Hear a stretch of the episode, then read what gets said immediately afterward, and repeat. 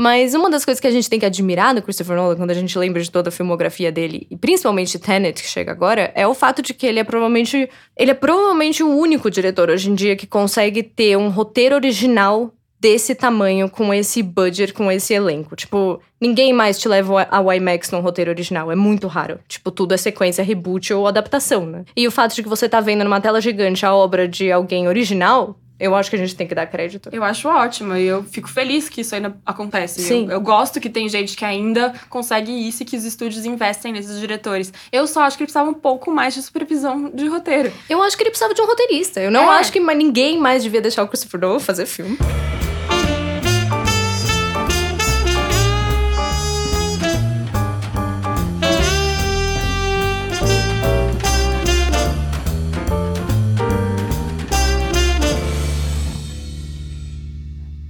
Tá, vamos começar o nosso. Vamos retomar esse podcast, né?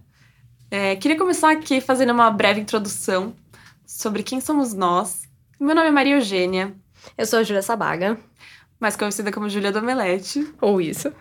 E queria dizer que esse podcast é uma retomada de um podcast antigo que nós tínhamos fundado em 2017, logo antes da Júlia começar a trabalhar no emprego atual dela. E ela começou a fazer o podcast justamente para ter material para poder é, se candidatar à vaga e ela conseguiu depois de três episódios. Ou seja, o podcast foi um sucesso. É, foi maravilhoso, porque a gente começou esse podcast pra eu conseguir o trabalho no Omelete, e daí eu consegui a entrevista no Omelete, falei que eu tinha um podcast, ninguém se importou nem um pouco, ninguém nunca ouviu os podcasts, mas eu sinto que serviu pra autoestima, talvez. Mas ela conseguiu o trabalho. Então, Sim. o- a missão foi cumprida e agora a gente pode voltar para ele. Depois de, de três anos de experiência e amadurecimento também. É, e ele chamava Críticas Prepotentes, e continua chamando Críticas Prepotentes, que é um título que a gente gosta muito, só porque somos duas amigas que queremos ficar conversando e, e jogando hate ou amor em diretores ou projetos que a gente gosta, sem muito. Como chama isso? Rococó. É, e sem muito, muitos detalhes técnicos. É mais pra ser uma conversa de amigas sobre filmes que você teria e, e a gente tem o tempo inteiro e a gente falou, meu, vamos gravar e. É, porque isso. eu tenho certeza que tem gente que vai gostar de ouvir. Se não, eu mesma vou ouvir, porque eu já ouvi os nossos episódios antigos algumas vezes. então, se ninguém for ouvir esse podcast, eu vou ouvir. Então já dá. Já tá, tá ótimo. E a gente achou que o, o lançamento de Tenet era a nossa desculpa maravilhosa pra voltar, porque em 2017 a gente sempre discutia diretores, né? Nosso primeiro episódio foi o Shyamalan. Sim. Nosso primeiro episódio foi o Shyamalan, daí a gente fez Edgar Wright, daí a gente fez o Aronofsky por causa de Baby Driver e depois por causa de Mãe. E agora saiu Tenet e eu não coloquei meu celular no silencioso, Opa. então com licença. E como o Christopher Nolan é um, um diretor que rende muita conversa, principalmente entre nós duas, porque, né, Nolan, Nolan. a gente sentiu que seria um bom momento. Até porque foi o primeiro grande filme que estreou no cinema depois dessa pandemia, né? Então ele é um filme que, por si só, carregou muita pressão por ser o grande filme da volta. Sim. Será que ele superou as expectativas? Eu acho que o Tenet fez uma coisa que, inclusive, eu falei no Veredito, e se você tá ouvindo esse podcast, você viu o Veredito, você vai me ver falando coisas repetidas. Mas o Tenet é um filme que, quando eu assisti, eu falei, tá, filme de fã do Nolan vai amar, e hater do Nolan vai odiar. E eu, como pessoa que nunca gostei de nenhum filme do Nolan, exceto um, que eu vou deixar esse mistério aqui, eu não gostei, porque eu acho ele o ápice do Nolan. Eu acho o filme mais Nolan do Nolan, acho absurdo, assim. Filme mais Nolan que Nolan já Nolan. Que rendeu o título desse episódio. É, eu acho que eu também, como não fã do Christopher Nolan, porém eu reconheço que ele é um bom diretor. Que fique claro aqui também, É. né? O Nolan é um bom diretor, ele é um grande diretor da nossa época e tá tudo certo, ele é ótimo. É, não é porque a gente não gosta do estilo ou dos roteiros que ele escolhe que a gente tá desprestigiando o diretor. Inclusive, eu acho o Christopher Nolan um baita diretor pra promover a volta ao cinema, porque os filmes do Christopher Nolan são cinema. tipo, não dá pra ver na telinha. O, o Nolan é o dire- diretor de cinemão, né? Tipo, de, de você ver na tela grande e assim. E esse filme, como a maioria dos dele, tem cenas maravilhosas. Visualmente ele é incrível, ele é muito bem filmado. Sim. Nossa maior questão talvez seja os roteiros dele, né? Sendo muito concisa, eu acho que o Nolan se acha muito inteligente pra humanidade e ele, Ele tenta é. mostrar isso nos filmes, só que ele não é. Então só fica um pouco uma pessoa tentando parecer muito inteligente, sendo que ele não é tão E inteligente. tentando pegar uns temas absurdos e falar, eu vou blow your mind, e vou deixar todo mundo muito louco com esse filme. E de repente você começa a analisar, assim. Eu acho que tem uma primeira, um primeiro impacto que é, nossa, que legal. Que foi mais ou menos o que eu senti quando eu comecei a assistir os filmes do Nolan, que são, nossa, impactantes, que legal, há muita ação. Mas depois que se você para pra analisar o roteiro, você fala, mas isso não faz nenhum sentido.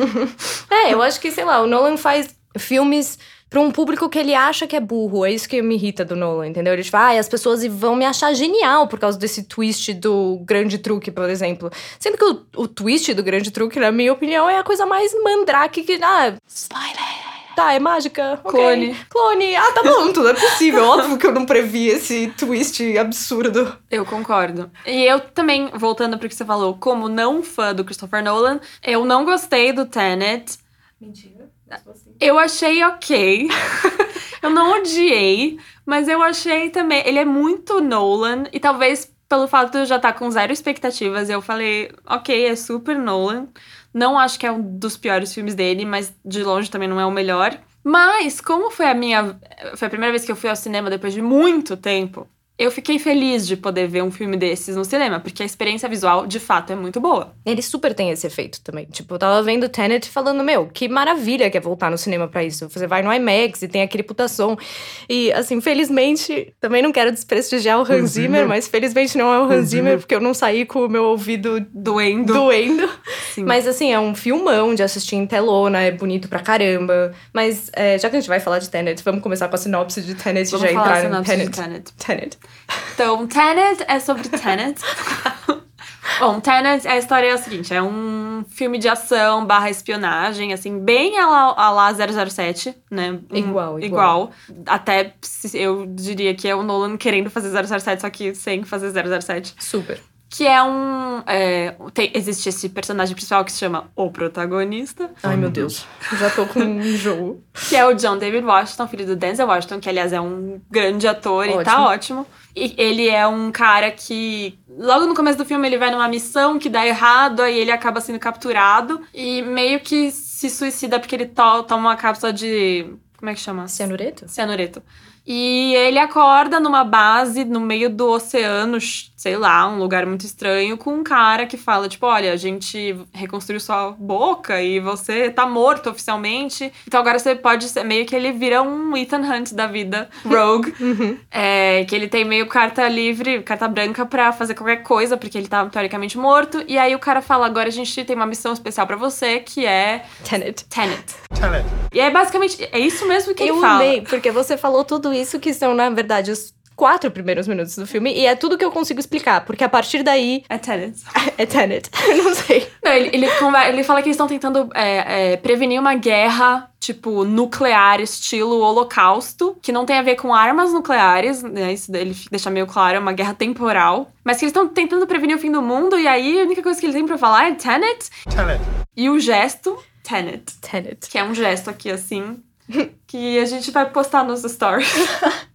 Mas a, o que eu ia falar é que é nuclear, na real, né? É, Porque a grande é. explicação do Christopher Nolan é: a gente descobriu que existem armas e armamento e munição que viaja ao contrário no tempo. É, a premissa de Tenet é: se tem balas que conseguem fazer isso, imagina o que aconteceria se a gente revertesse uma bomba nuclear. Exatamente. E tipo, não, não consigo. O que, Eu não consigo aconteceria? imaginar Não também, sei. tá além da minha capacidade. Mas enfim, aí esse protagonista começa a investigar e vai se infiltrando né, entre pessoas que são Tenet. E vão explicando pra ele Tenets. E aí ele conhece o Robert Pattinson, que é Tenet Ele também. é Tenet. Full Tenet. E aí ele acaba indo num- na casa de uma moça que é uma Tenet. traficante de armas, que também é Tenet. Tenet. E descobre que a munição revertida, ela que, tá, ela que tá. Ela que fabrica, mas que alguém que está revertendo essa munição. E ele descobre que quem tá fazendo isso é um traficante de armas russo ou estoniano. Ele nasceu na União Soviética, É, agora eu não da sei União o que Soviética, que é. que é o Andrei Seitor. Essa é mais ou menos a história de É. Tenet, dá pra entender. Mas eu já, agora que a gente já falou a história, a gente precisa avisar que vai ter todos os spoilers. Todos os Todos. spoilers. O que, assim, não significa muita coisa, porque... Já que eu dei aviso de spoiler, eu já digo aqui que Tenet não faz sentido. Não faz sentido do começo ao fim. E não tem uma coisa que, ah, eu te contei o fim de Tenet. Não, porque na verdade o fim de Tenet é o começo de Tenet. Porque, Porque gente- Tenet é um palíndromo. E É, o fim é o começo, e esse, e esse spoiler que a gente tá fazendo agora, na verdade, devia estar no começo do episódio, que também é o fim. é mesmo? Então, assim, a gente vai contar, mas você provavelmente não vai entender. E aí, talvez quando você assistir o filme, você também não vai entender. E mas talvez você entenda um pouco melhor. Cara, eu acho muito engraçado isso, porque você vê entrevistas de atores que trabalham com Nolan, tipo John David Washington, que falou: Meu, passei cinco horas tentando entender esse roteiro e foi. E eu fico, meu, você não ficou tentando entender, você. Não conseguiu entender, você gastou cinco horas da sua vida porque não há o que entender. E assim, eu vi uma vez, mas você viu duas, né? Vi você duas. comprova que não há o que entender. Olha, eu vi, eu vou falar, eu vi uma vez, aí eu falei, a primeira vez foi muito melhor do que a segunda vez, porque foi a minha primeira volta ao cinema, eu tava muito feliz, eu gostei das as cenas de ação são muito legais e tal. Aí eu saí falando: "Ah, tá, entendi. Vou ver de novo agora já sabendo de tudo". Vi de novo, não entendi nada de novo. Quer dizer, eu entendi que basicamente não faz sentido, então não precisa ficar tentando entender. Cara, eu sou super adepta a isso. Eu acho bom isso. Eu acho que o Nolan não te permite isso. É isso que me irrita no Christopher Nolan. Porque quando aquela a francesa, que não é a filha do Monsieur Lapadite, É a Clemence Poesia. a Clemence A Poesie, flor da cor do Harry Potter. a Flor de la Cor, ela mesma. Ela aparece e ela fala, não tente entender, sinta. Eu falei, and try to understand it. Feel it. Irado, vou só sentir e o Christopher Nolan vai conseguir, me, sabe, soltar as rédeas e falar, sente. Só que não, ele não consegue. É. A cada 10 minutos tem uma explicação do que está acontecendo e é uma explicação que não faz sentido. Então, a cada 10 minutos, pra mim, o Christopher Nolan faz questão de chamar atenção ao fato de que o filme que ele está te contando não faz sentido. E ainda é uma explicação que, que faz você, instiga você a tentar entender. Sabe Sim. assim? Não é que ele fala assim, ah, then try and understand. Sim, você fica tentando entender, Você fala, porque... não, mas você tá, você tá me explicando um monte de coisa, como é que eu vou tentar não entender? Sim. Mas enfim. É, bom, então vamos pra todos os spoilers, né? O John David Washington vai se infiltrando nessa no Tenet e descobre que o Andre Sator, que é interpretado pelo ator britânico renomado Kenneth Bra, Kenneth Bra, em uma das piores performances de sua Coitado, carreira. mano. Coitado. Ele tem- tinha que fazer o mafioso russo. Aliás, por quê? Por que, que eles precisam ser russos? Eu não É. consigo entender. Good with fists for a diplomat. Não, é, é um vilão totalmente dos filmes do Bond. Isso é o- a coisa mais clichê do Bond que, que, que tira, que é esse vilão que fala mais do que devia, que explica o plano inteiro, que caga quando não devia cagar, que é sangue frio o filme inteiro, menos na hora que ele não pode ser. E aí ele fala um pouquinho a mais. E aí Sim. tudo dá errado. E que é esse cara que também é, não tem raiva do mundo e o mundo tem raiva dele. E ele é muito do mal. E ele vai acabar com o mundo sem motivo nenhum. Ai, nossa, isso me irrita tanto, sabe? Isso me irrita tanto. É porque é isso que chama atenção no roteiro do Christopher Nolan. Ele queria falar sobre a. Eu sinto que ele teve uma ideia que é armas que voltam no tempo. E, sei lá, ele provavelmente leu um livro sobre a entropia, porque tá em alta hoje em dia falar sobre volta no tempo e entropia. E daí ele falou: vou escrever esse filme. Só que ele não passa cinco minutos de Tenet desenvolvendo o personagem. Tipo, o John David Washington tá maravilhoso, a gente gosta do Robert Pattinson porque ele é carismático, mas eu não tenho nenhum motivo pra me importar com nenhum desses personagens. Sim, o John David Washington me ganha só porque eu já vi outras performances dele, eu gosto dele e, e eu sei que ele é bom. Mas assim, se fosse um ator que eu fosse ver pela primeira vez, eu ia falar, Passou batido, whatever. passou batido. Tipo, É. ele não faz mal, ele é prejudicado pela falta de desenvolvimento do personagem dele, o que dá muita dó, porque a gente sabe que ele é um bom ator e que ele é muito capaz. O Robert Pattinson também. Não, mas quem eu acho que é mais prejudicado nesse sentido. É porque, os- enfim, o vilão é muito prejudicado. Mas É. pra mim, a mais prejudicada nesse sentido é a Elizabeth Debicki, porque ela é ótima, mas assim. Ela nem é tão boa de, ai, coitada, ela se perdeu nesse personagem ruim, mas o personagem dela é tão ruim que você fica com dó dessa, dessa atriz, sabe? Tipo, meu Deus, porque a gente nem falou dela, É. conta dela. Vamos voltar um pouquinho e falar, então, do... Vou, vou avançar na história, né? O John David Washington e o Robert Pattinson começam a fazer tenets e descobrem que o Andre Sator, que tá fazendo essa munição invertida aí, eles precisam descobrir por que, que ele tá fazendo isso, quem que é o employer, o empregador dele, né? Quem que tá mandando ele fazer essas coisas. E eles vão entrando em lugares, fazendo altas coisas de agente secreto, espião. espião. E o John David Washington acaba descobrindo que, o- que uma forma de chegar no Andre Sator, que é, é basicamente inatingível, é através da Cat, que é a esposa dele, que é uma... Uma mulher que faz avaliação de quadros, né? Ela é, não sei o que, que é isso. Sei lá, avaliadora de quadros. Eu tinha até esquecido quão absurdo Ela é isso. avaliadora de quadros e aí, é, aparentemente, ela ficou com um cara. Ela teve um relacionamento íntimo com um cara que falsificou um quadro e que ela legitimou como sendo original, que é um tal de cara chamado Arepo. E aí, esse, esse cara. É, eles descobrem que o, que o quadro é falso e o Andre Sator basicamente usa isso como um. Como é que fala blackmail? Pra chantagear ela. é. Pra chantagear ela, porque se um dia descobrirem que ela fez e cometeu esse crime, essa falsificação, ela vai ser presa e nunca mais vai ver o filho. E tipo, ah, ok. É, eu acho que assim, meu, ela é mó poderosa, ela pode contratar um É, qual advogado. será que é a pena? De, será que ela vai passar 20 anos na cadeia porque ela cometeu um erro na hora de autenticar um quadro? É, no, insano no meio essa do chantagem. filme, eu nem lembrava que tinha falado de prisão e etc. E eu lembro de pensar assim, meu, coitada da Cat. É melhor, tipo, lidar com essa má publicidade, sabe? Só, meu, admite que você cagou. Não, mas a chantagem que ele usa muito mais com ela é com o filho, né? É, o filho, que ela, ela, tem mais um filho, o filho. e se ela abandonar ou trair ele, ela nunca mais vai poder ver o filho dela. Que, aliás, ele- zero relação, né? A gente não conhece esse filho, a gente nem sabe quão apegada ela é a esse filho, a gente só sabe que ela tem dores. Ela- e, é. e coitada, ela e não o filho pode. é tudo pra ela. Tanto é que É. quando eles falam assim, o mundo vai acabar, e o meu filho junto com o mundo. Fala, meu mundo vai acabar! Nossa. Esquece o seu filho! Nossa, essa personagem, assim, de longe, de longe, de longe é a pior do filme. E, e quando acontece de um filme assim, a personagem feminina, a única personagem feminina é a pior do filme, já, eu já fico mais brava, sabe? É verdade. Tipo, Não, dá, caceta. dá tristeza mesmo. Dá vontade de não ter personagem feminina. não Tira. Eu não É. preciso que tenha Não, uma personagem a- feminina. Eu prefiro que tenha nenhuma do que uma burra. Meu, o Robert Pattinson podia facilmente Podia ser uma mina. ser uma personagem feminina. O Robert Pattinson podia facilmente ser uma personagem feminina. Porque não tem, ele não tem nada que é essencialmente masculino.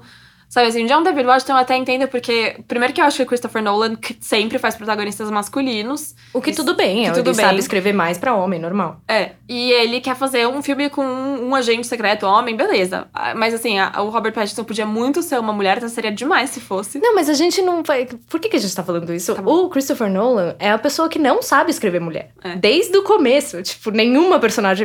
Personagens femininas do Christopher Nolan são exclusivamente vingativas, mortas, erradas, Mulheres mortas. traidoras. Tipo, é sempre uma personagem feminina que vai assombrar o protagonista e cagar. foi- assim é. como a Elizabeth Debicki na última cena de Tenet, que eu acho a maior revolta que eu tenho na minha vida é a decisão que ela faz. Guarda sua revolta pra gente chegar nesse Eu não ponto. consigo, meu sangue já tá subindo. Então tá, vamos lá. Elizabeth Debicki ajuda o John David Washington a encontrar com o Andre Sator e a partir daí ele começa a descobrir que ele precisa fazer um monte de coisa pra prevenir esse holocausto nuclear barra temporal.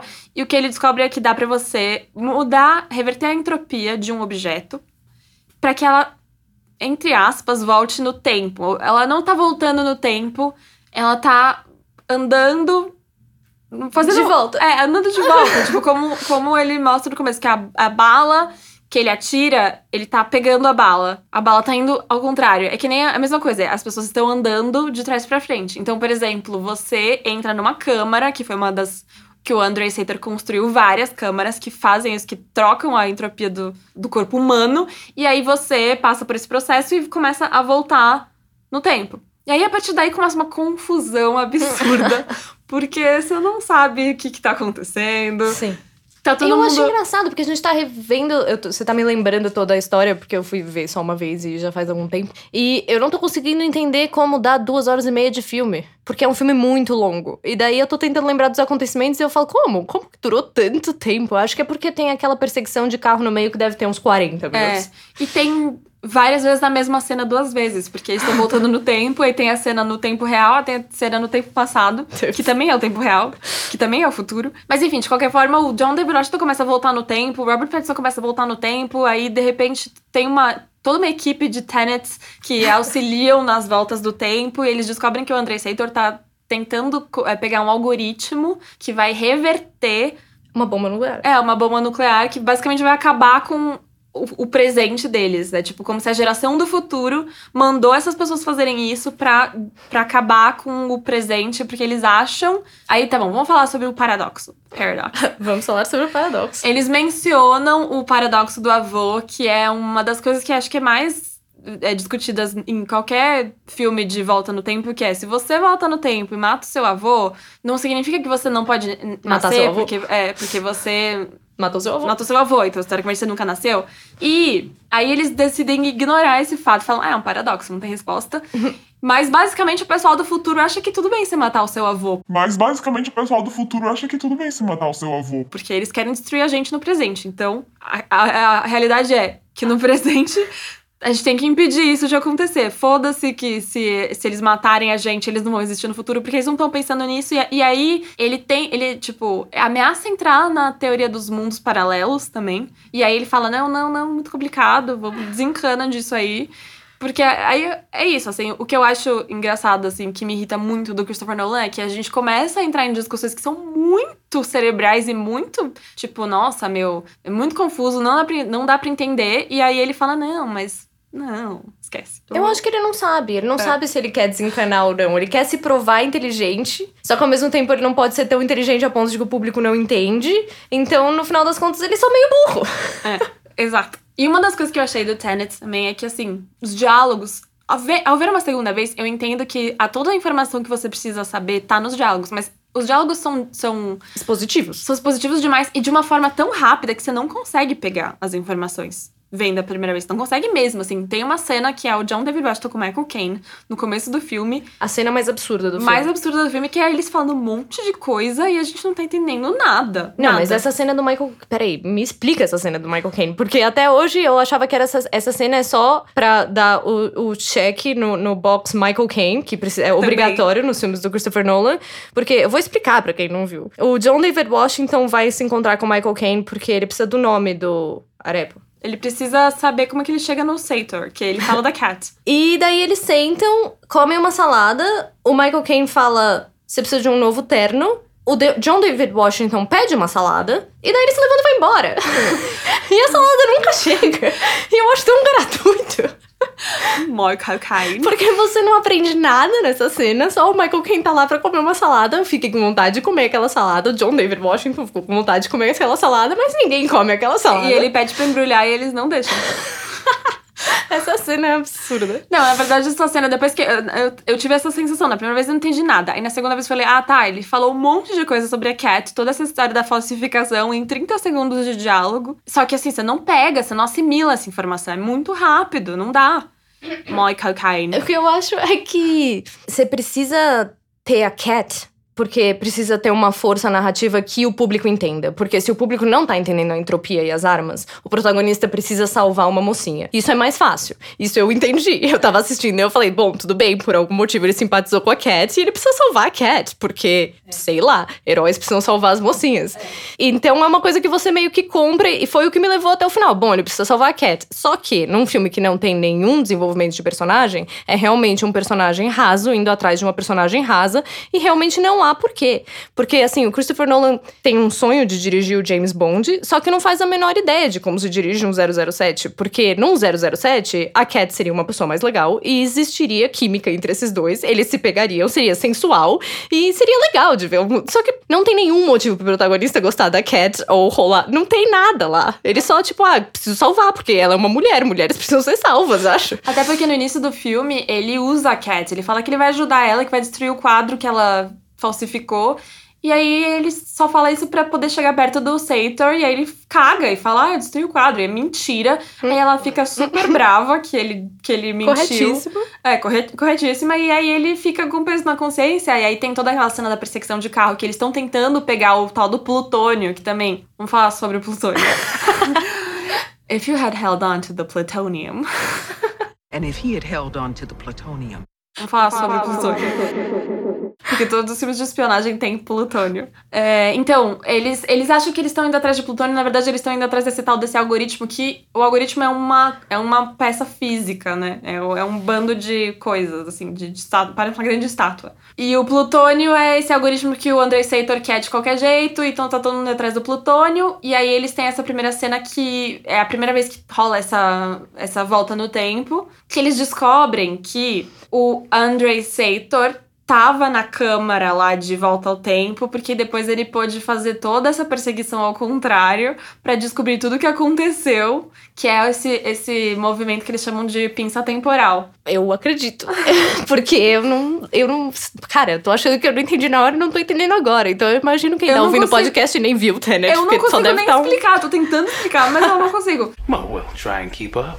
Que assim, é tipo uma tática da SWAT, que é tipo assim, ah, já sei, a gente manda uma equipe que tá indo de volta no tempo pra observar toda a perseguição, saber tudo o que aconteceu e contar pra gente tudo o que aconteceu, porque eles estão voltando no tempo. Eu não entendo como isso funciona, tá? Não me perguntem, nem o Christopher Nolan sabe, mas isso É, acontece. ninguém sabe. Enfim, aí, aí ele. Aí a Cat acaba sendo. Ela, o Andrei Seitor atira nela, porque ele descobre que o John David Washington tava tentando roubar o negócio dele. E aí, é, como é uma bala que está reversa, vai- ela vai morrer com certeza. Porque ninguém nunca sobreviveu um ferimento de uma bala reversa. Ai, meu, eu, eu parei. E aí o John David Washington decide voltar com ela, com a, com a Cat, e todo o rolê. A- meio que toda a segunda parte do filme acontece por causa dela. Porque de repente ele falou: Meu, eu preciso salvar essa mulher de qualquer jeito. O que não faz sentido, Não mas- faz sentido. Não faz sentido. E aí eles voltam no tempo, aí eles descobrem um monte de coisa, e aí vamos, vamos pro fim, né? É, skip to the end. Skip to the end.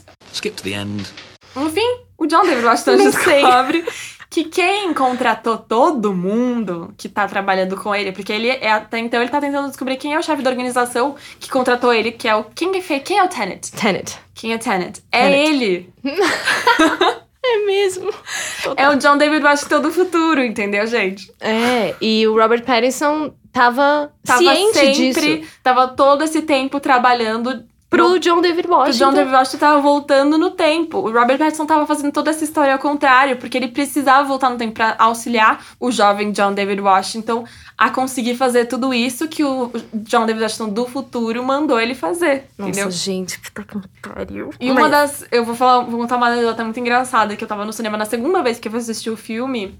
No final da, da- do filme tem uma cena em que o John David Washington confronta a, a mulher indiana, que é traficante de armas, que até então parece que também é uma das chefonas e que todo mundo quer saber pra quem que ela tá trabalhando. E aí ele fala: Ah, eu descobri que nós dois estávamos trabalhando para mim. E aí teve um cara, tipo, umas fileiras atrás, que deu uma super risada. Tipo. eu achei demais. Eu queria muito estar nessa sessão, sério. Porque eu confesso que eu, eu devo ter segurado o riso umas três vezes no Tenet. Principalmente na última hora, que tá ficando absurdamente Tenet. Eu não consigo, assim. Eu não consigo. Very Tenet. É muito Tenet. E assim, a minha questão, já que a gente já contou a história inteira do filme, a minha questão com a Elizabeth Debicki, só pra contextualizá-la, é o fato de que. Ah, não, você vai ter que explicar, porque eu não vou explicar. Tá, vamos explicar. É assim, o, depois eles descobrem que eles acham que. Primeiro eles acham que o Andrei Sator é, vai morrer. Na verdade, eles Ele descobrem pela Cat que ele está com um câncer no pâncreas.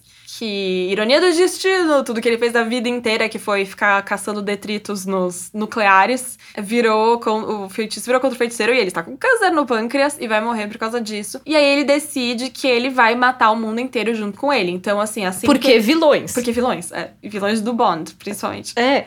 Nossa. E Thanos.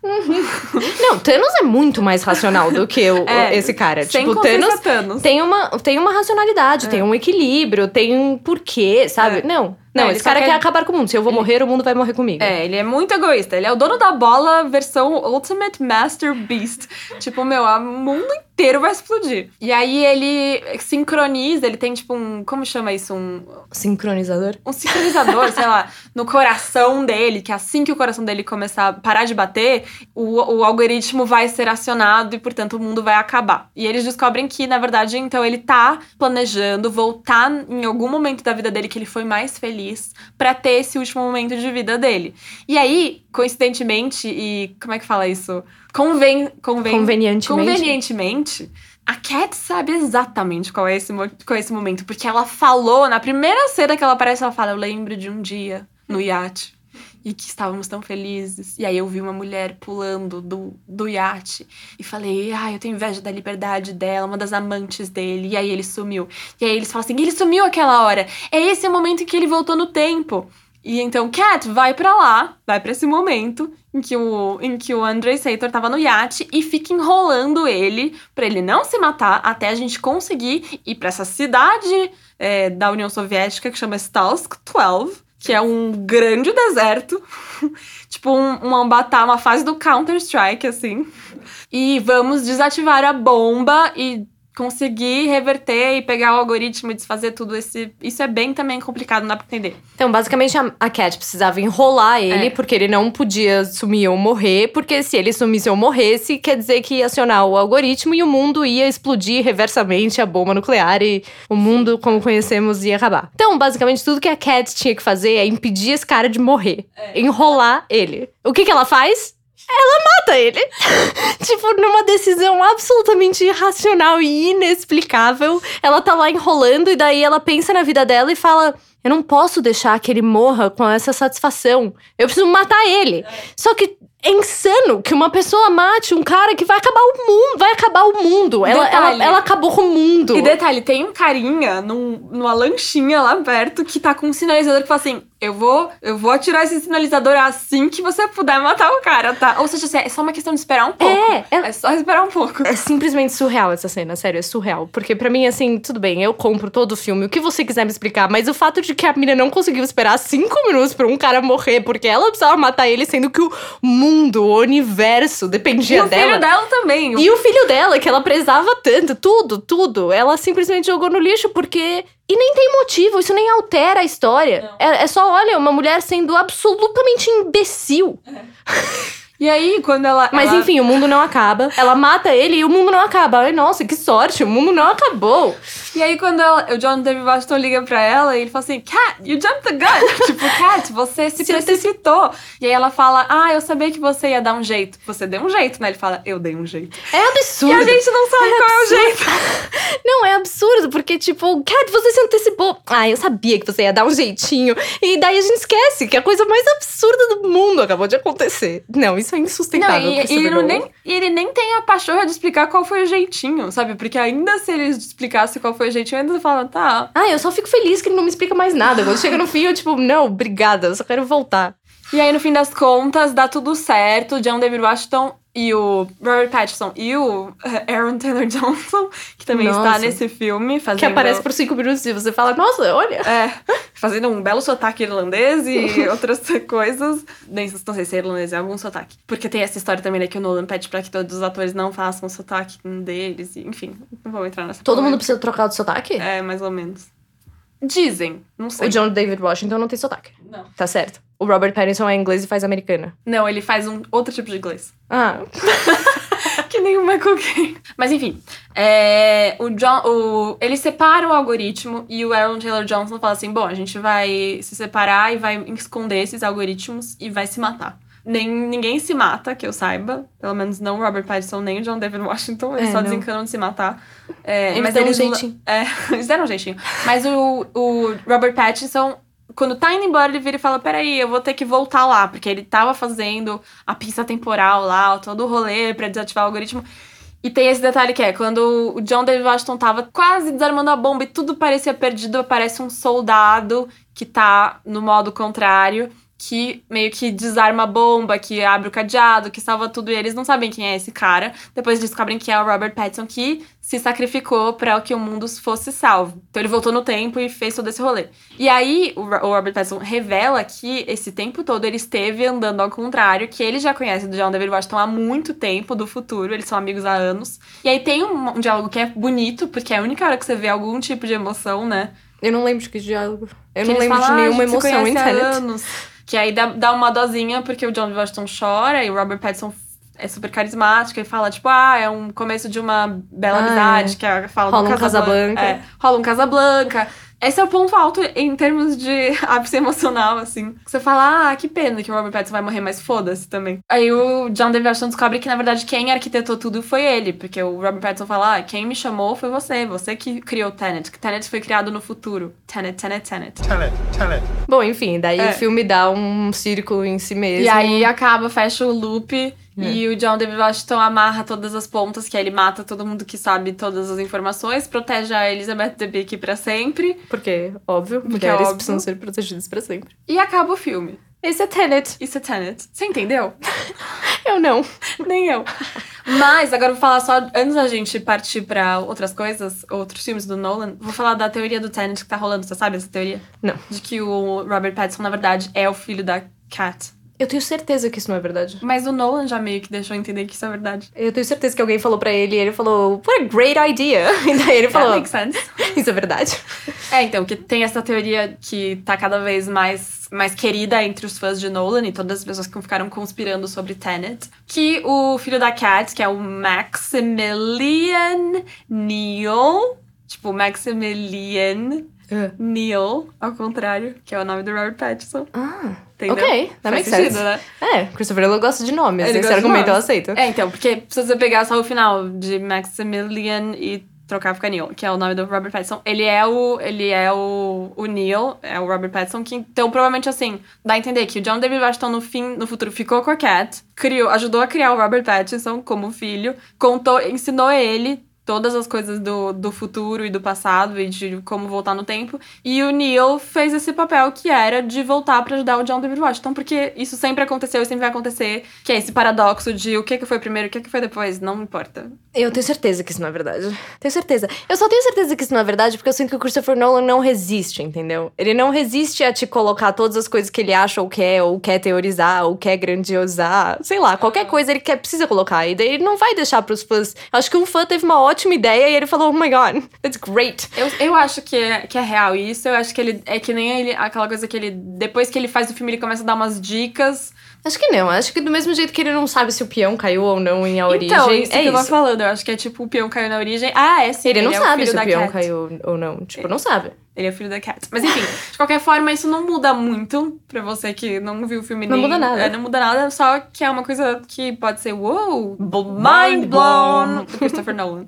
Então é isso sobre Tenet. Mind blown. Mas assim, por causa de toda essa explicação que a gente acabou de discutir, passou pelo filme inteiro, eu quero deixar muito claro que o meu grande problema com, com o Christopher Nolan é o roteiro. Porque Tenet, pra mim, é o ápice do Nolan, porque ele tem tudo que o Nolan ama, meaning, tipo, Dead labirintos cerebrais. Basicamente é isso.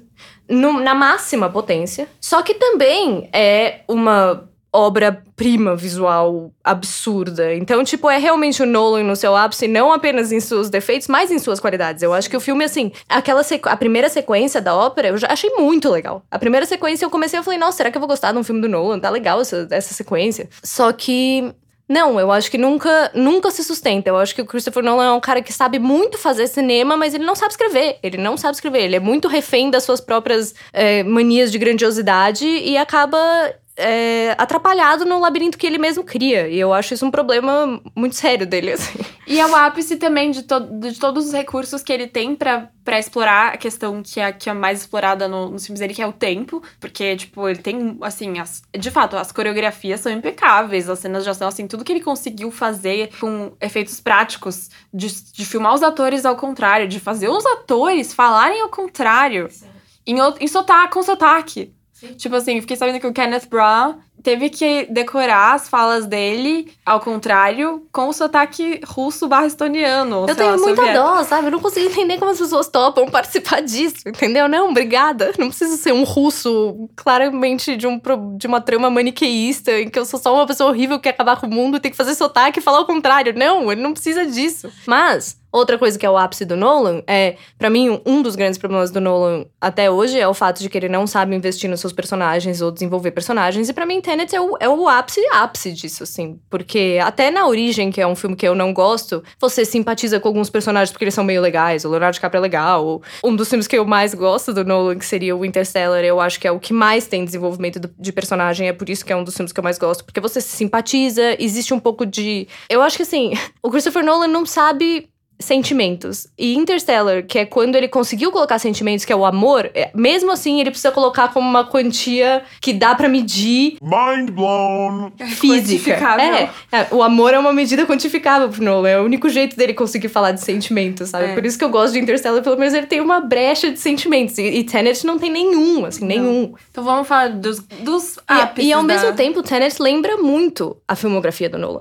Tipo, tem muitas cenas o tempo inteiro que, nossa, isso lembra a origem, nossa, isso lembra É, Interstellar. Isso... Essa coisa também que ele tem de, de. que ele adora quando uma pessoa tá descrevendo um momento do passado, cortar e por frames do, da lembrança, né? Que você sempre fala assim, meu, por quê? Sabe? Aí depois você sabe porque vai ser muito importante no futuro, é óbvio, por isso que ele tá mostrando. E a gente tá falando desde o começo da filmografia, porque Tenet é volta no tempo e a gente tá falando de amnésia. Lembra Amnésia. muito a amnésia, porque a amnésia vai de trás pra frente, basicamente. E acho que a Amnésia foi o filme que deu esse grande destaque dele de wow, esse cara mexe com o seu cérebro e tudo que você achou que estava vendo não era isso. And who did this to you? What? Who did this to you? You did. E eu acho que Amnésia, na verdade, é um filme legal, assim, porque ele é menos ambicioso e ele consegue contar uma história de um jeito interessante, mas é uma história meio ordinária, né? É, eu entendo. Eu acho que eu gosto mais de amnésia porque ele é meio. ele é menos ambicioso. Eu acho isso um atrativo. É, principalmente para um diretor tão ambicioso que depois conseguiu todo o dinheiro que ele pode ter e, e começa a virar megalomaníaco, mas mesmo assim não gosto de amnésia. Assisti, eu assisti depois também, já com olhos de não gosto de Christopher Nolan, e fui afetada, não tenho como evitar. Mas achei super mandrake também, achei, ah, tá bom, tá, É. de trás pra frente. Ok. Eu acho que pela, pela época foi legal, foi um filme que causou algum furor, tipo, nossa, legal. Vendo depois eu falo, ok, tipo, nada demais. Eu lembro que na época eu falei, nossa, eu era muito jovem, sabe? Então quando você. É a mesma coisa que aconteceu quando eu assisti a Origem, que foi em 2008. Então, assim, eu achei incrível. A, a- eu tô tipo, que demais, eles estão entrando nos sonhos, que legal. Aí quando você assiste um pouco mais madura, um pouco mais inteligente, você fala, hum. É, a origem é outro que, tipo, dá pra você admirar pelos visuais, porque até hoje é legal ver a cena que aquela cidade. É Paris, Que Paris se dobra. Super legal essa cena, assim, mas, tipo, não, obrigada. É, o que, o que me faz pensar muito é que eu acho que o Nolan, ele tem. Ele é um diretor muito visual, ele deve ter ideias de imagens que ele quer fazer, que ele quer mostrar. E aí ele parece que ele constrói um filme inteiro em torno pra poder ter essa cena. Tipo, meu, eu quero fazer uma coreografia de duas pessoas lutando, uma ao contrário e uma real. Eu vou fazer um filme inteiro em volta disso pra poder ter essa cena. Ele podia fazer clipes. O, o Christopher Nolan devia ser diretor de clipes, ia ser muito bom. Mas uma das coisas que a gente tem que admirar no Christopher Nolan, quando a gente lembra de toda a filmografia dele, e principalmente Tenet, que chega agora, é o fato de que ele é provavelmente. Ele é provavelmente o único diretor hoje em dia que consegue ter um roteiro original desse tamanho, com esse budget, com esse elenco. Tipo, ninguém mais te leva ao IMAX num roteiro original. É muito raro. Tipo, tudo é sequência, reboot ou adaptação, né? E o fato de que você tá vendo numa tela gigante a obra de alguém original, eu acho que a gente tem que dar crédito. Eu acho ótimo e eu fico feliz que isso ainda acontece. Sim. Eu, eu gosto que tem gente que ainda consegue isso e que os estúdios investem nesses diretores. Eu só acho que ele precisava um pouco mais de supervisão de roteiro. Eu acho que ele precisava de um roteirista. Eu não É. acho que ninguém mais devia deixar o Christopher Nolan fazer filme. Tipo, era só, era só contratar uma puta equipe foda de roteiristas pra falar, meu, o que, que você quer? Aí eu quero isso. Ah, então tá. Vamos fazer isso de uma forma um pouco mais coerente, um pouco mais compreensível, um pouco mais lógica, que as pessoas vão conseguir acompanhar, porque eu também acho que assim, Tenet, ele deve ter visto tantas vezes que ele achou que tava claro, ou que alguém achou que tava claro, e aí, de repente, tava zero claro. Sim. É, o que, eh, já revelando o meu. Já revelando, a gente tá no fim do podcast, né? O meu filme favorito do Nolan é, é Insônia, que inclusive eu tinha esquecido que era do Christopher Nolan, porque eu assisti quando ele saiu no cinema em 2002, eu amei. Aí quando eu, lembrei que ele era do Christopher Nolan, eu fui rever e sustento que é o melhor filme dele, porque ele pegou o roteiro de outra pessoa e filmou. E Insônia. É um filme muito bem dirigido. Não é só o Al Pacino te dando a sensação de insônia, é o Christopher Nolan. Eu acho que ele arrasa nisso. O É um fato filme de que o, o filme vai ficando cada vez mais com sono. Eu acho maravilhoso. Assim, quando você chega no fim de insônia, os relances estão repetindo, o, o olho do Al Pacino tá fechando e você tá perdendo cena. Eu acho isso muito bem feito. Tipo, foi o filme que eu mais admirei o Christopher Nolan. Eu falei, nossa, olha só, só o, esse é o puro talento do Christopher Nolan, é filmar a história. Ele sabe filmar muito bem. Ele sabe filmar muito bem, ele sabe, com, ele sabe passar sensações muito bem, né? Tipo, Não sei, ele não tem sensações. É, no insônia, Não, sim. assim, digo, sensoriais. Tipo, sensações Sim. sensoriais. Tipo, Sim. é, mesmo que seja de você ficar atordoado, mesmo que seja você sentir mal-estar ou ficar, tipo, uau. Isso ele consegue fazer com, com a origem. Você fala, tipo, caralho. Ele consegue impressionar pelo visual, impactar no, no lado sensorial.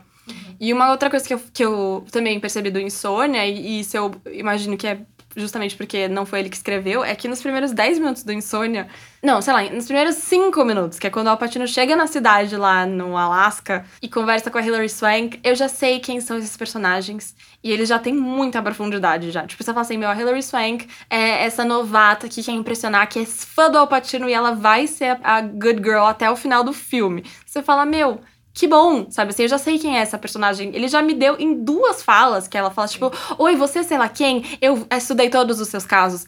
E eu já sei mais sobre ela do que eu sei sobre o John David Washington em duas horas e meia de Tenet. Duas vezes. duas vezes. Sim. Eu acho curioso isso, porque toda essa minha conclusão foi tipo, que legal que o Christopher Nolan consegue ter esse orçamento pra fazer um filme original grandioso, mas o melhor filme do Nolan é Insônia, que é um remake. É um remake? É um remake de um filme norueguês. Ah, porque, porque o roteiro é norueguês, né? É, então, Entendi. Então vamos ficar aí com esse paradoxo. Vamos ficar nesse paradoxo. Quem chegou antes, o norueguês ou o Christopher Nolan? Eu acho que não tem resposta certa, porque afinal de contas é um paradoxo. Mind blown. Tenet. Tenet. Então, vamos só falar agora, vamos só dar um crédito pros grandes filmes dele que a gente não falou, tipo The Prestige, Odeio. que chama, como chama em português? Um grande truque. Um Grande Truque, que é um filme também que as pessoas gostaram, apesar de. Eu acho um filme legal sobre mágica, com um final ruim. Porque quando ele apresenta os clones e o Hugh- depois você descobre que o Hugh Jackman tava se clonando, você fala, nossa, Eu odeio. nossa. Eu odeio. Tipo, eu acho que o Inclusive- segredo do, do Christian Bale, de que ele era gêmeo, eu acho legal. É, E, o- e o segredo, esse segredo é legal. e o segredo do Hugh Jackman, de que tava realmente fazendo clones, é uma merda. É uma merda. E eu lembro que o Grande Truque saiu muito na mesma época do Ilusionista. E o Ilusionista também. sa- Saíram dois filmes de mágica ao mesmo tempo, só que o Ilusionista tinha o Edward Norton e o Paul Giamatti. Então, tipo, eu já tava muito mais inclinada ao Ilusionista do que ao Grande Truque. E, e outra coisa também que é, que é um grande tributo. Né? Pera, Fala. porque o Grande Truque tem o Christian Bale, que eu não gosto. Ah, tem a Scarlett Johansson. Que eu não gostava na época, hoje eu gosto. Tem a Piper Parable. Piper Parable. Piper Parable. Que no one gives a shit. Tem a Rebecca Rebecca Hall, não é? que também foi esquecido em Hollywood. É, o Michael Caine, é claro, e o Hugh Jackman, É, que é legal. que é legal. E então tem esse, que eu não acho, eu não acho um dos piores de longe. Eu acho, eu acho um filme legal, menos. é, Eu ficaria só com os gêmeos e aí, sei lá, dá um fim aí. E A Origem, que a gente já falou, que eu gosto. Eu gosto porque foi um filme que me marcou. Eu acho que ele inovou em questões é, de trilha sonora também. Aí Hans Zimmer, culpado por todos os trailers que vieram depois de Inception, que usam os. Então isso marcou de fato uma geração no- de trailers do cinema. E a gente não mencionou, não mencionou o Batman. Eu- Agora É, que eu tava lembrando, porque eu falei, tipo, não, a gente tá falando de todos os filmes do Nolan. Aí eu falei, não, peraí, faltam Não, três. fala do Batman. Peraí, antes, que mais tem antes disso? Tem Memento, tem, Inter, tem Inception, tem Prestige, tem Interstellar, né, também, que a gente falou brevemente, que é um filme que eu odeio. Cara, Interstellar é o filme que eu assisti e até a metade eu falei, meu, eu vou gostar de um filme do Nolan. Eu tô gostando. Porque Interstellar, no começo, parece muito Shyamalan. Tem aquela plantação de milho. Você tem que ir pra fora. Tem um pai e uma filha. Então, sabe, a o relacionamento do pai com a Murph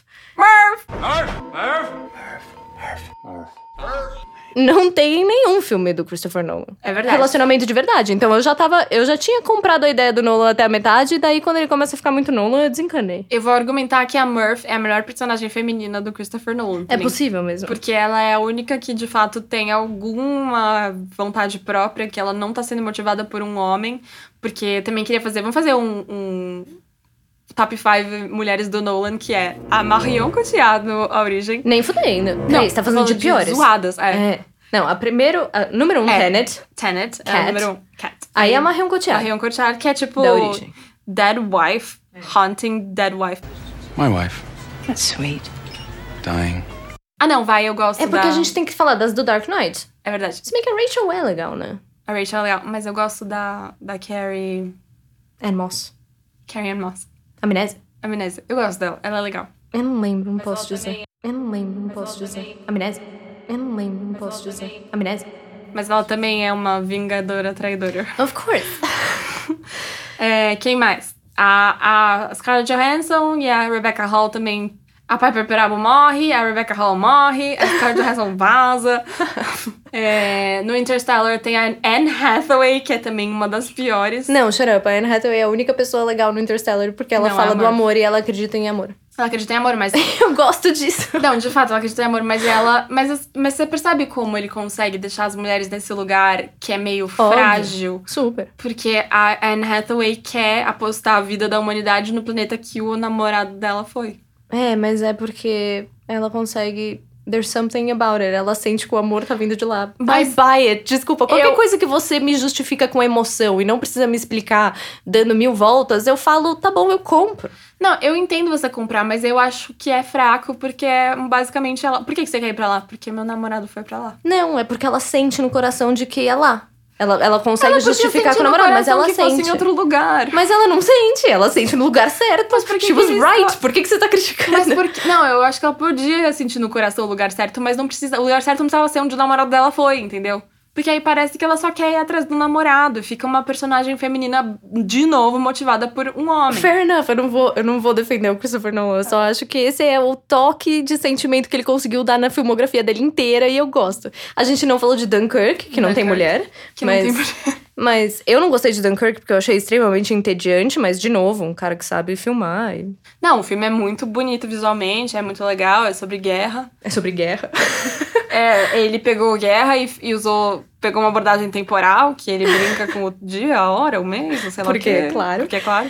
Mas Dunkirk também. A única cena que eu gosto de Dunkirk é a cena que ele parece que é Spielberg, que é quando chegam os barquinhos e tipo, ah, os barquinhos. E É. tipo, ah, que bonito. Eu acho isso bonito, porque é sentimentos.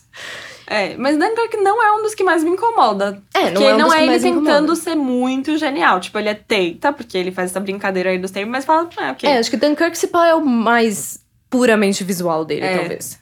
Porque tem, inclusive, acho que tem muito menos fala. Se você Sim. contar tempo de fala dos filmes do Nolan, acho que Dunkirk tem menos. E as que tem também não dá pra entender, porque é o Tom Hardy falando. Com uma coisa na boca. É, Porque isso Tom também tem Hardy. muito em Tenet. E assim, a gente falou de toda. é- É que faz sentido, né? A gente falou de toda a filmografia do Christopher Nolan e a gente não passou pelos favoritos de muitos, que é a trilogia do Cavaleiro das Trevas, porque realmente não faz muito sentido a gente tentar pensar na cabeça do Nolan quando a gente tá falando de uma adaptação da DC do Batman. Só que muitas pessoas consideram os melhores filmes do Nolan. Eu não acho. Eu não sei se eu acho os melhores filmes do Nolan, porque eu, porque eu gosto do Batman, eu gosto do que ele fez com o Batman. A gente já falou isso lá em 2017, no nosso podcast sobre Shyamalan, e eu convido você a voltar naquele episódio e ouvir quando a gente lançar esse episódio, se a gente for lançar. Boa sorte de achar esse episódio. Mas a gente fala sobre essa coisa que o Nolan parece que trouxe o Batman pro mundo real e tudo ficou tão real, mas que na verdade isso já tinha sido feito por Corpo Fechado, que o Shyamalan já tinha feito uma história de super-herói no mundo real. E o mais real possível, assim, é uma história de super-herói em que o cara basicamente luta com um cara no filme inteiro. Total. Até porque o que eu acho que o, o, o que eu acho que o Christopher Nolan faz no, no Cavaleiro das Trevas não é nem trazer o super-herói para o mundo real. É trazer o super-herói para o mundo do adulto. Então é um filme de adulto, sabe? E é isso que me irrita. É tipo, ah, o Christopher Nolan vai dirigir Batman, então vai, Vai ser, ser adulto. adulto. E tipo. É um gibi, tá ligado? Tipo, por que, que você precisa tirar tanto carisma e, Why so serious? E a simpatia, sabe? Não, é, é sombrio, é. E isso me irrita, isso me irrita. E eu, e eu diria que, assim, da trilogia do Batman, o que se salva mesmo, o que faz a trilogia é o segundo filme, que é o The Dark Knight, que é o que tem o Heath Ledger como Coringa, que, que ficou muito foda, muito por causa da interpretação do Heath Ledger. E, assim, eu dou os créditos pra ele, não tiro os créditos do Nolan, ele é um bom diretor, a história é legal, o filme é bom, é- tem muita ação, mas... Ele só é o que é, eu acho muito por causa do Heath Ledger, porque de resto, assim, o Harvey Dent como Coringa é muito ruim. Como duas, duas como caras. duas caras, como duas caras. Cara, não, discordo. Eu acho. Mas isso é uma questão de personagem mesmo, porque eu acho o Harvey Dent um puta personagem. Um puta personagem. Até o momento que ele vira duas caras. Então, ele é um bom personagem, mas aí aquela transformação é bizarra. É, é uma pena. Fisicamente é e uma psicologicamente. Porque aquele rosto não acontece nunca no mundo real, no mundo adulto. É. Mas tudo bem. Mas, assim, quando eu assisti o, o Cavaleiro das Trevas da primeira vez, eu tinha achado extremamente entediante. E eu revi aqui pra, pra gravação desse podcast e dou o braço a torcer. Ele não é extremamente entediante. Ele tem super os seus acertos, o Heath Ledger sendo o maior deles. Mas é que eu acho que eu não posso comentar muito do Batman. Então eu vou ficar quieta. Porque bom. eu não consigo comprar a ideia do Batman. E isso a gente pode falar em outro A podcast. Julia não gosta do Batman, essa é real. Eu não consigo comprar a ideia de heróis multimilionários. Então, o Batman e o Homem de Ferro, pra mim, é uma coisa insustentável, porque pra mim eles deviam investir em educação ao invés de bater em bandido. Mas a gente deixa essa discussão pra um outro A gente deixa isso pra outro podcast. É, se você quiser ouvir nossos takes sobre heróis de quadrinhos, deixe seu comentário. É, e eu vou dizer também que eu acho que também um dos grandes acertos do Dark Knight é a Maggie Gyllenhaal, que substituiu a Kate Holmes como Rachel e ela é muito melhor. Eu acho Não, que ela traz uma Ela é person- muito melhor que a Não, Kate Holmes. que ela traz uma certa, uma certa qualidade de legal pra, pra personagem da Rachel que não tinha na Kate Holmes. A Kate Holmes, como Rachel, é uma bobona. É uma bobona, mas eu também não acho quão incrível ela é no segundo. Não é, tanto, tanto Mas faz. você fica Tanto um faz. pouco mais triste que ela morre, velho. É, porque ela é a Maggie Gyllenhaal e você ama é a Maggie Gyllenhaal, ela é maravilhosa. Mas E no terceiro, The Dark Knight Rises, tem o Tom Hardy como Bane, que também usa uma máscara que não dá pra entender nada que ele fala, e a Anne Hathaway como Mulher Gato. E o Dark Knight Rises também foi, um, foi bem criticado, né? Porque tem uma. é- é- Eu, eu lembro que na época eu achei ok, eu não achei tão ruim, que nem todo mundo falou, nossa, o, o Cavaleiro das Trevas foi tão bom e o último filme foi tão ruim. Mas, sei lá, né? sei lá. então a gente termina essa discussão com sei lá, cara. Sei lá, meu, sei lá. Acho justo terminar assim. Eu também acho. Mas, assim, como a gente fazia em 2017, vamos terminar com a tradição de falar sobre outra coisa. Olha só. Vamos falar sobre outras coisas.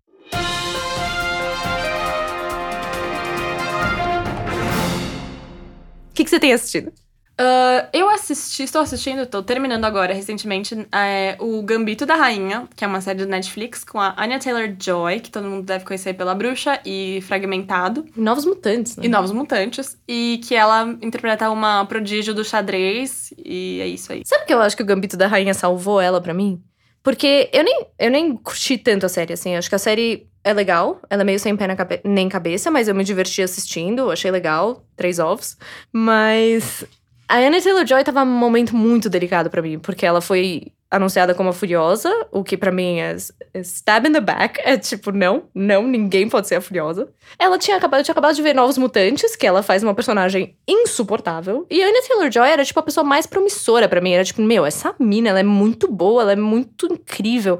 Muito por causa da bruxa, né? Muito mais por causa da bruxa do que Sim, qualquer outra bruxa, coisa. é. Só que daí eu vi o Gambito da Rainha e a real é que o Gambito da Rainha é legal por causa dela. Ela é linda. Ela é linda. Dá vontade de ficar olhando pra ela.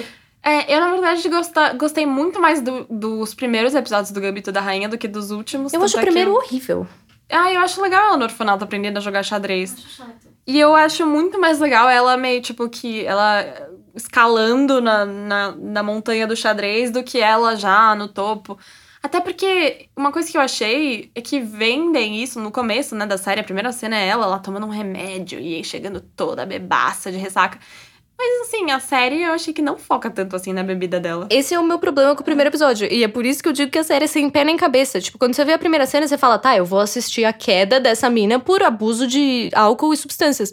Não, eu não vou. Não, essa era só uma partida random em que ela ficou bêbada. Porque Ela isso tava- nunca tinha acontecido Ela antes. tava inclusive. limpa. e aí ela vai uma noite, sai com a amiga dela e bebe um pouco demais, assim. Eu acho a série bizarra, eu acho bizarro escolher esse momento pra introduzir. Por isso que eu digo que o miolo de Gambito da Rainha é bom. Porque tirando o que, que ele achava que ele ia te falar e como terminou, que eu acho totalmente sem cabeça, o miolo é legal. É, mas eu essa acho que a série Anya não é Taylor- sobre vício. É, não é. Tipo, é a história de Beth Harmon, Então. uma jogadora de xadrez atormentada pelo vício e alcoolismo. Na Mentira. real, não. Ela é super uma alcoólatra funcional. É. Ela era alcoólatra, mas funcionava muito bem. Ela era viciada em substan em- no tranquilizante dela e funcionava muito bem. Então, assim, até a noitada dela tava tudo muito E ela bem. era super disciplinada. Quando o cara fala assim, meu, você tá bebendo demais, ela vira e fala, eu não quero beber. E ela não bebe. tipo, ela manda bem, ela consegue. Ela, ela é focada, ela fica estudando as partidas, ela, tipo, ela vai dar, vai dar tudo certo até o dia que a menina chega lá e fala, vem tomar uma bebida comigo. Aí ela, como toda pessoa tem o direito de ter uma noite de bebedeira, sabe? Só infelizmente foi Não, na mas você precisa da... terminar. Ah, tá. Você parou aí? Peraí aí. É, então, porque o meu problema com, a- com o Gambito da Rainha é que a qualidade é que a Anya Taylor-Joy é muito boa e ela é ela tem o que eu usei na minha crítica, é essa palavra que eu não consigo achar um substituto. Ela tem um magnetismo, assim, você quer olhar a Anya Taylor-Joy, ela é envolvente. Só que ela é tão linda que quando ela se afunda em drogas, ela continua linda e isso é insuportável, sabe? Ela tipo, não consegue perder o glamour. não consegue, a série não deixa isso, Uhum. entendeu? Então, tipo, gente, como alcoólico nunca é bonito. Então, deixa sua personagem ficar feia, sabe? Tipo, não, ela tá linda, ouvindo rock and roll com uma cerveja na mão e um, um, um rímel maravilhoso, sabe? Tipo, não, não é assim. Levemente borrado. É, tipo, não. Pois Mas é. outra série da Netflix que eu tô assistindo, que você precisa assistir, que eu vou defender, porque eu quero segunda temporada e eu tô amando, é Amor e Anarquia. Que é a série sueca de comédia, 30 minutos por episódio, 8 episódios. Muito legal, né? É muito legal. Fale mais sobre. É sobre uma mãe. Uma mãe é horrível caracterizar as mulheres assim, né? É sobre uma mulher que tem dois filhos, casada, uma vida estável, que é contratada como uma nova executiva numa empresa, que começa a ter uma relação meio bizarra com o garoto que trabalha no TI. E os dois começam a se desafiar a fazer coisas absurdas durante o dia. E a relação fica assim, cada um precisa fazer uma coisa absurda e eles constroem essa relação assim. E é muito legal porque o que eu mais gostei dessa série é que dá vontade de ter coragem de fazer coisas absurdas e não se importar com o seu trabalho, sabe? Eu achei Amor e Anarquia uma coisa que você assiste e fala, meu, eu queria que minha vida fosse assim, sabe? Parece demais. Né? Vou, vou colocar na minha watchlist. E daqui a pouco estreia... já estreou Jovens Bruxas. Jovens Bruxas, que é o remake ou De reboot Jovens ou Bruxas. Sei lá o que do Jovens Bruxas. Que era ótimo. Que era Assistam o original. Não assistimos ainda esse novo, então não podemos dizer, mas assistiremos em breve. E eu acho que eu gostaria de concluir esse episódio falando sobre. Você tocou nessa questão da Anya Taylor Joy ter substituído a Charlize Theron como Furiosa. E eu queria expressar aqui a minha revolta absoluta por essa escolha. E que me deixa muito chateada com o George Miller de querer fazer um spin-off dessa da Furiosa, que foi a melhor coisa que teve no Mad Max Fury Road, que já é um filme muito bom, aliás. Foi um dos meus filmes preferidos daquele ano. Se pá, foi o meu filme preferido daquele ano, é um dos meus filmes de ação preferidos. Mas é um filme que não existe sem a Charlize Theron. Mas que não existe sem a Charlize Theron, até porque a gente não pode tirar os créditos de tudo que ela trouxe pra personagem. Ela criou essa personagem, Sim. assim, muito. E, e eu queria só expressar o meu apoio a ela. Se um dia ela ouvir esse podcast, Charlize Theron, I support you. e, e falar que eu acho muito ruim quando isso acontece, que os atores, atrizes no caso, né, que acaba caindo um pouco nisso, que é ela vai ser substituída por uma versão mais jovem. Ela tem que, sabe assim, então, ah, a gente não quer fazer a Furiosa Charlize Theron com a idade que ela tem, então vamos trazer uma versão mais jovem. E vir, pega uma menina de 20 e poucos anos e meio que tudo que ela fez vai por água abaixo, ela não tem nenhum direito a opinar sobre isso, se ela acha legal, se não, foda-se. E a pior parte é torcer contra. É. Eu torço contra esse spin-off E agora eu não quero ver o spin-off da Furiosa, porque eu- é tudo que eu quis quando eu saí do Mad Max Fury Road foi eu quero ver o filme da Furiosa. Mas não vai ser, porque não é a Furiosa. E, e é uma merda, porque eu assisti Casal Improvável pela 15 vez essa semana. E tem uma hora no Casal Improvável, juro por Deus, que ela tá conversando com o Seth Rogen, que ela parece ter 16 anos. Tipo, she- looks so young. É. Tipo, é tão fácil fazer essa mina parecer jovem. Ela é- Ela, mudou nada. Ela é ageless. É, ela é Eu acho que, a, meu, é, é preguiça eles não querem. Vocês querem fazer a Charlize a Furiosa jovem? Faz de-aging. Todo mundo faz com os grandes atores homens. que Cara, nem faz precisava, né? Tipo, Mad Max Estrada da Fúria foi tão revolucionário que, Sim. tipo, foda-se. Ninguém vai se rejuvenescer é, atriz, ninguém né? vai se importar. E, eu, e então eu acho que isso também é um uma questão do etarismo em Hollywood. Que O é um, etarismo. etarismo. Que é vamos uma conversar sobre isso. questão que a gente tem que conversar mais sobre. Fica aí pra vocês pensarem sobre etarismo em Hollywood. E daí a gente tá terminando esse podcast. Eu espero que você tenha gostado. E se você tem ideias, comentários, sugestões ou hate gratuito, que é a coisa que mais tem na internet, você pode mandar pro e-mail da Mé. Que é.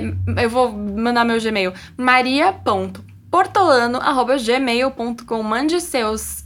Seus insights, seus takes sobre esse primeiro episódio. Você amou Tenet? Você acha que a gente tá falando merda? Você quer o spin-off da Furiosa? Você ama a Anya- Taylor-Joy? Mande seu hate, a gente quer muito receber hate. É, eu acho curioso porque a gente decidiu fazer Tenet e o veredito de Tenet no, no YouTube do Omelete é de longe, de longe, o vídeo que eu mais recebi hate. Então eu basicamente achei uma válvula de escape pra poder falar mal do Christopher Nolan na minha vida pessoal e as pessoas vão mandar o hate pra você e pro seu e-mail. Mandem hate pra mim, eu adoraria receber hate. Eu nunca recebi e seria um marco importante pra mim, pra minha carreira. É isso? É isso. E mandem também sugestões de temas. A gente vai gravar no próximo episódio. Agora, como a gente tá nessa pandemia, provavelmente a gente não vai poder falar sempre sobre filmes que estão estreando. Talvez a gente fale sobre coisas da Netflix ou apenas Coisas. outras coisas, filmes, né, dentro da cultura pop. E é isso. Ficamos por aqui. Ficamos por aqui. E até o próximo episódio. Até o próximo episódio. Bye. Bye.